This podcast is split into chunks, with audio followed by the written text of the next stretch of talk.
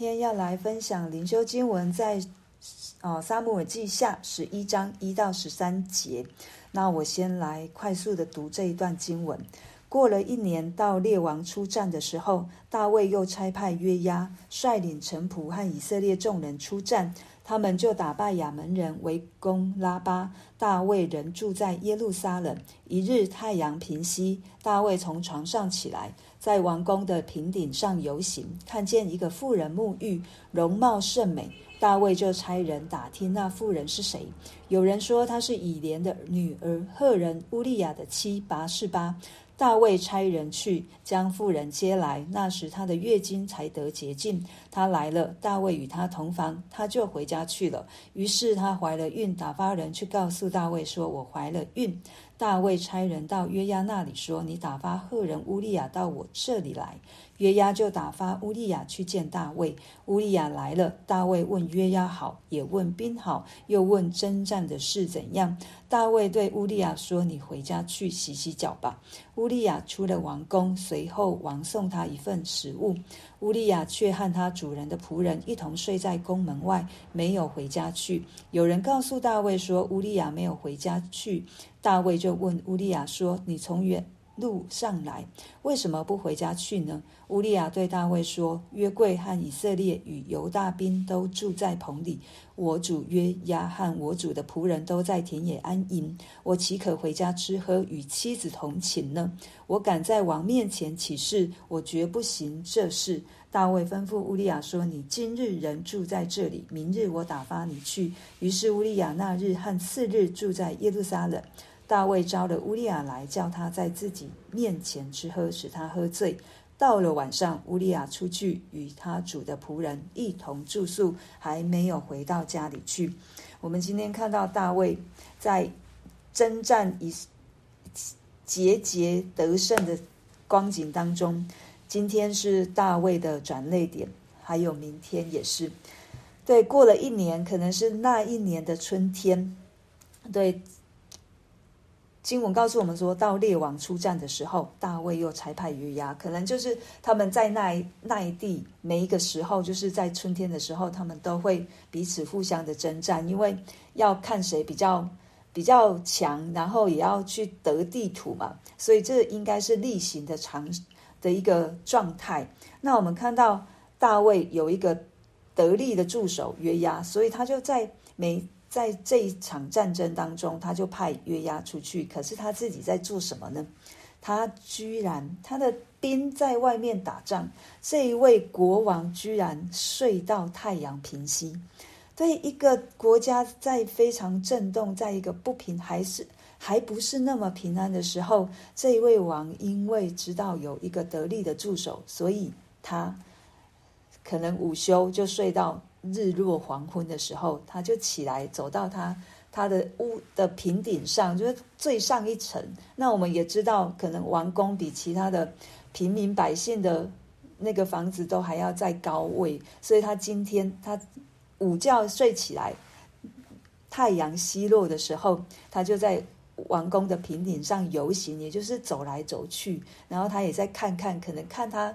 可能看上帝赐给他的这样的一个城市，或者是他居住的环境，或者是他的百姓们这样的平安。但是就在这时候，他看见了一个沐妇人沐浴，容貌甚美。大卫就差人打听那妇人是谁。啊，我们知道在平静安稳的时候，更是要让我们警醒的时候。大卫就在这样平静安稳，也觉得。他的国家是很强大，逐渐进入强大的一个一个状态里面，所以他就看到了一个富人沐浴，他只是看到，就产生了很多的想象，可能看了富人沐浴，可能看到了他的一些的体态，他就想象出来的容貌甚美。所以他就费心的去打人，就来打听这妇人是谁。有人就告诉他了，她是以莲的女儿赫人乌利亚的妻拔示巴。对以莲的女儿，他把他的父亲讲出来，想相信这在对大卫来说，他知道他是谁。赫人乌利亚的妻，他应该也知道这个人是谁，因为他出去打仗，对他。那他可能也想说，好，这个人出去打仗，暂时不会回来，所以他可以做一些他想做的事，所以他就派人去把拔示巴带来了。我们看到第四节一连串的动作，非常快速的告诉我们大卫做了什么事，完全没有迟疑。对，大卫差人去将妇人接来，那妇那时的他的月经才解禁，他来了，大卫与他同房，他就回家去了。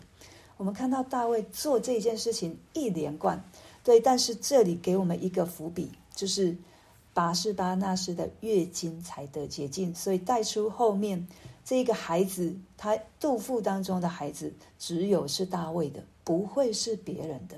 大卫也非常清楚知道，对，因为那时候也因可能是拔示巴要来洁净自己的身体，所以他才在洗澡。对，那拔示巴就。差人来告诉大卫她怀孕的事情。我们看到大卫之前的大卫和如今的大卫判若两人。之前的正直、信实、公义、良善、宽恕，现在的大卫却是处心积虑的要如何去推卸自己所做的错事，也不想去承担。所以他把他就叫约押去把这个乌利亚带回来。然后我们看到大卫讲话，哦，他真的是非常的虚假。他就开始在问约押好，问他的兵好不好，问战争的事如何，然后他才要切入他的，他也没有告诉别人发生什么事，他继续在心中在想他的诡计，在想他的计谋，要如何让他这件事情不要被爆发。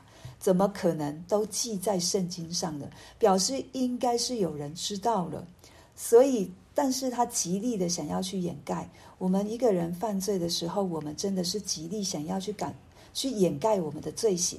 这我们从哪里就可就，这是一个在罪当中第一个反应，因为亚当夏娃也是如此。当他们犯罪的时候，他们就是躲在灌木丛后面。大卫如今一样在做这一件事情，他想要掩盖他自己所犯的错误，所以他把乌利亚找来，然后呢，告诉他，嗯，你可以回家去洗洗脚。其实有一个部分就是说，啊，你可以先放下战事，回家跟妻子同房。乌利亚知道，乌利亚知道大卫在讲什么，但是乌利亚没有这么做，他还是。大卫跟他说完了，其实王的命令是多么的需要去遵从的，可是他没有，他仍旧跟这些兵睡在城门外。然后有人告诉大卫，大卫就找他来，为什么这样做？我们看到乌利亚的回答，这真的是一个忠诚纯洁的人所回答出来的答案。他说：“约柜和以色列与犹大兵住在棚里。”我主约押和我主的仆人都在田野安营，我岂可回家吃喝，与妻子同寝呢？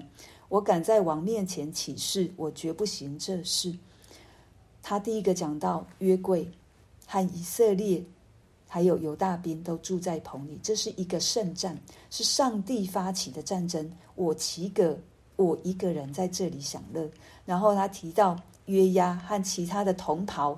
也还在田野里面安营，多么的不善不不安舒，多么的在一个备战的状态，我怎么可以松懈？我怎么可以回家跟我的妻子同寝？我们看到这里，让我们看到大卫跟乌利亚多么不一样。一个王他没有出去打仗，一个王他没有坐镇，让成为那个关心自己军队的一个王。可是这里只是一个单单的一个兵。他居然顾念上帝的事情，他顾念上帝所发发出来的战争，他顾念他的同袍还在辛苦当中，所以他不愿一人享乐。可是，一个在万人之上的王，他居然一人享乐。这个圣经一再一再带出，让我们去看到我们人多么不完全，也让我们去比对现在的。大卫到底陷入到生命的怎样的一个光景？从乌利亚的身上，我们就看到大卫的生命已经跌落到低谷，已经不是之前的大卫。大卫仍旧想方设法要让乌利亚回去，让他喝醉了，可能想说松懈了，他可能就回家睡觉，仍旧没有。我们看到乌利亚的品性。跟大卫以以前一样的品性是一样的，坚守坚守他的纯正，坚守他的忠心。可是今天大卫因为上帝给他好节节得胜的这样的一个环境，他松懈了。他松懈了。其实人在最危险的时候，就是在我们平静安稳的时候。所以为什么为什么主耶稣要跟他的门徒说，警醒祷告，免得入了迷惑？而且门徒在主耶稣要去被钉在十字架上，也许我们可以说他们不知道，但是就是无知，所以不知道，所以没有，所以累了就睡了。所以主耶稣也是给我们提醒：当我们在觉得我们的四维、当我们的环境都一切平静平顺的时候，更是我们更要小心的时候。对，正是要我们常常警醒的时候。对，当外面在打仗，在跟敌敌国打仗的时候。大卫也在打仗，他在打什么属灵征战？他在打一场生命的征战，但是他这一场征战他输了，在一开始就告诉我们他输了，因为他让他的情欲牵着他走，他不是让神的那一个圣洁让他警醒的这样的心来主导他，所以所以在加拉太书也告诉我们说。情欲与圣灵相争，圣灵与情欲相争。有哪一些是情欲？不只是大卫今天所犯的才叫情欲，那一些拜偶像、邪术、仇恨、争竞、记恨、恼怒、结党纷争、异端、嫉妒、醉酒、荒宴，这些都是情欲。对，所以我们要常常听圣灵的声音，不是听，不是凭我的感觉，不是凭我的感受，而且在平顺的时候，我们最大的敌人就是自己。还记得去年七月的奥斯卡颁奖典礼吗？威尔史密斯，我非常喜欢的一位演员，可是他在上，他在那一次他就冲动打人了。可是我们看到一个长辈，一个属神的人，丹佐华盛顿对他说。当你在最高峰时要小心，那正是魔鬼来找你的时候。今天我们看到大卫也是，上帝也在告诉我们要小心，要警醒，免得入了迷惑。让圣灵来主导我的生命，让圣灵来引领我一天所行的、所说的，免得魔鬼在我的生命当中找到破口，有利可图，有见缝插针，让我跌落到低谷。让我在这样的一个过程当中就摔了，就跌倒了。这是今天圣经要来提醒我们的，让我们平顺的时候，让我们无时无刻我们都要警醒、谨守我们的心，让圣灵来引导我们的每一步。透过乌利亚的生命，神也让我们看到，我们可以选择不一样的生命。可能我们真的很软弱，如同大卫。但是我们可以依靠仰望神，如同以赛亚书四十五、四十五章二二十二节的告诉我们说：仰望神，唯有神是我们可以得救的那一位。